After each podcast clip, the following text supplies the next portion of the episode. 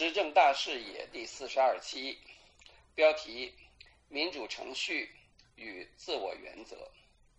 副标题：试论微信群主权利之不受制约。作者：蓝色电波。朗诵：王锡纯。引语：时政微信群的民主管理是一个民主化的实践，我们为此做出了自己的尝试。下面分析的案例就恰如其分地展现了其过程和经历的困境。本文的目的是抛砖引玉，希望能够引发思考。第一，微信群的民主管理问题。自二零一一年推出的微信，已经经历了十年的发展，成为占据中国社交媒体市场百分之九十三以上的份额，拥有十二亿活动用用户的社交网络巨擎，而微信群亦已成为全球华人群体社交活动最活跃的场所。甚至远远超过了人们现实中的相互交往和互动。试想一下，哪一个人会在同一天里与成百上千的人进行互动呢？它确实承载了世界人口五分之一的人份额的信息、思想和情感的交流。成为人们生活中须臾不可或缺的伴侣。微信群呢，是形形色色、林林总总。根据的建群的宗旨来划分一下，微信群呢可以分为所谓家族群呐、学校学校群呐、行业群呐、教育群、行政管理、商务、信仰者、兴趣爱好等等。以及时政关注群，作为上述分类中最具有热度和争议性，也最为敏感的时政时政微信群，展示了社会中关注时事政治、突发事件和社治理理念以及社会发展趋势的一群人，他们的思考和价值观。可以说是高端的群体，为顺应现代国际主流的普世价值观及自由、民主、人权、法治的精神，一些时政群呢的管理者启动了民主化的管理模式，也就是将群主单一责任制转变为群管会的多元责任制。试图从权力的监督和制衡的角度来实现群的民主化管理。然而，众所周知，微信群原本的设计理念呢和技术实现，都体现了群主拥有不受约束的绝对权利。从群的命名、群规的制定、邀请进人的权限、群员的移除。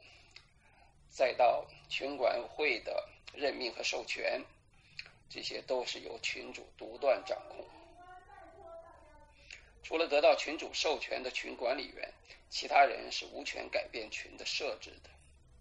因此，在实行民主化管理微信群时，对于群主之绝对权力的限制，就成为一项挑战。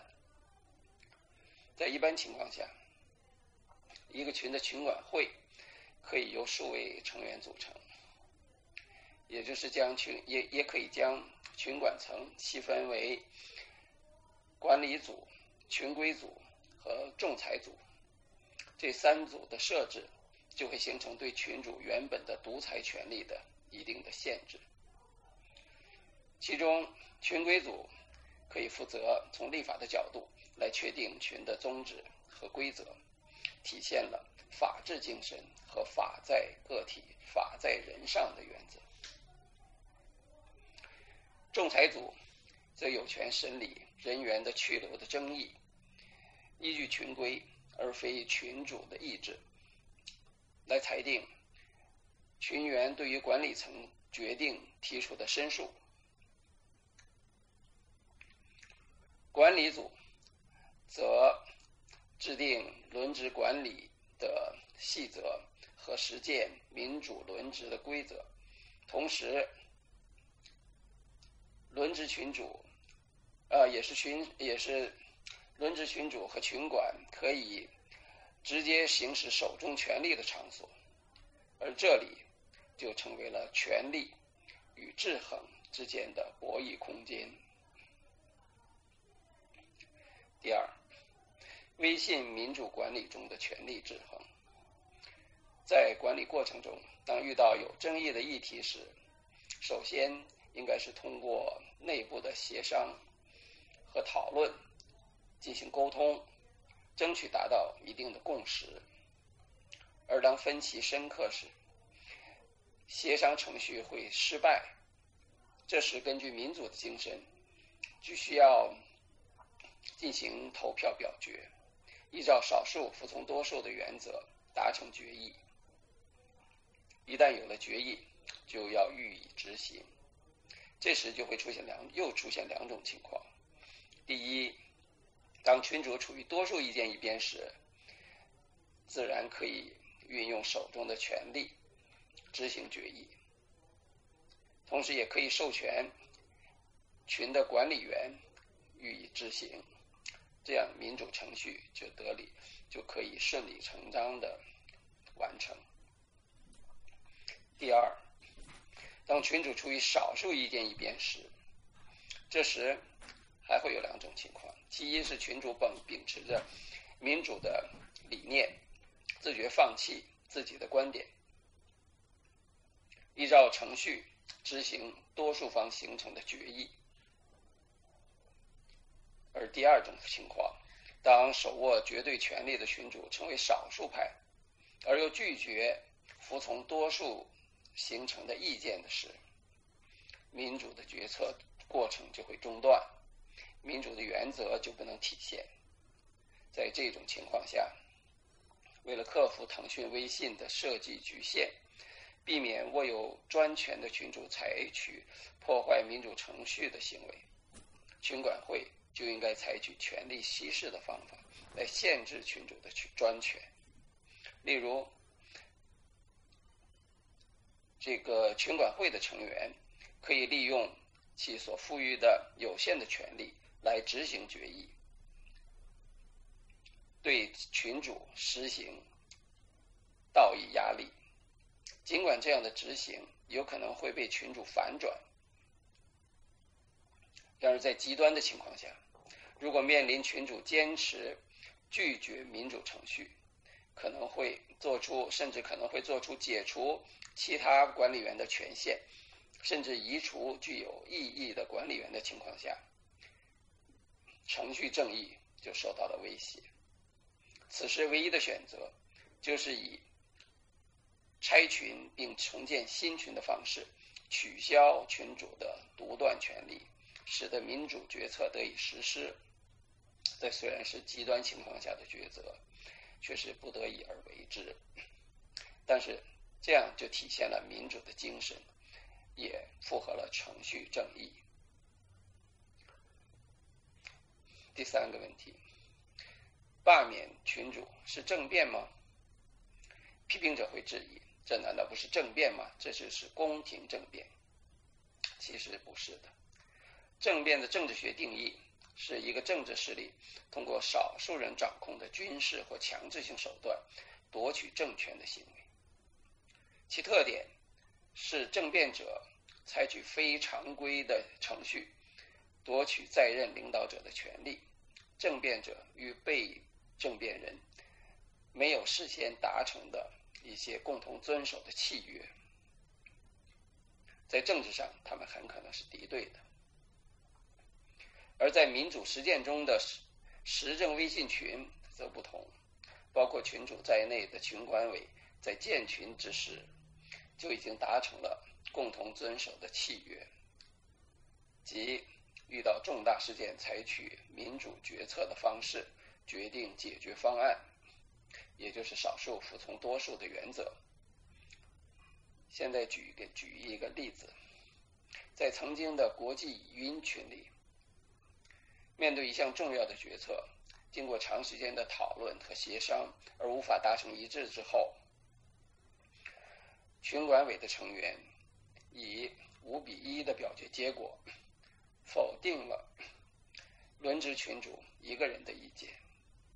然而，该群主拒绝执行民主决议。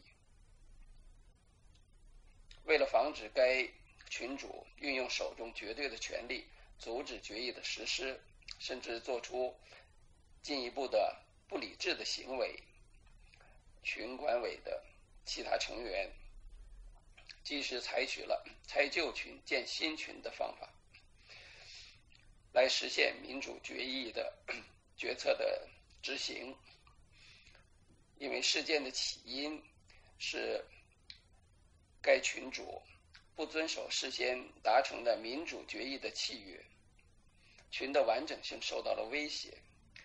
群管会是为了克服微信群的设计局限而行动，目的是挽救被中断了的民主程序。这是民主程序的强制执行，也意味着民主的原则的胜利。第四，原则问题能不能用投票来解决？上述该群主曾经提出一个论断：因为是原则问题，我拒绝以投票的方式来表决。然而，我们认为，微信中的实政民主群虽然没有一套关于选举的普世标准，但确实已形成一些共识，包括通过选举群管理群的选举自由、平等、定期来保证权利的制约与更替，所体体体现的原则即少数服从多数。民主精神的核心就是对专制的反制，无论对于权力归属，还是对于争议的解决，民主程序都是最高的原则。如果以其他人的原则来抵御民主的程序，即等同于等同于呢拿抽象的概念把个人的意志强加于他人。事实上，就是否定了民主程序。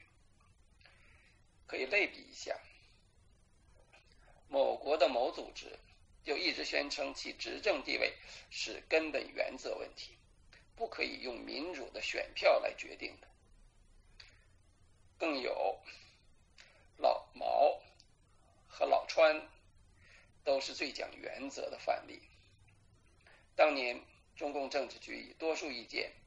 要求毛退居二线，他却坚持个人的原则，而进而发动了十年文革。另有老川败选于二零二零，而他却坚持自己的原则，否定选举结果，最后引发了暴民冲击国会的大事件。前事前车之鉴是后事之师。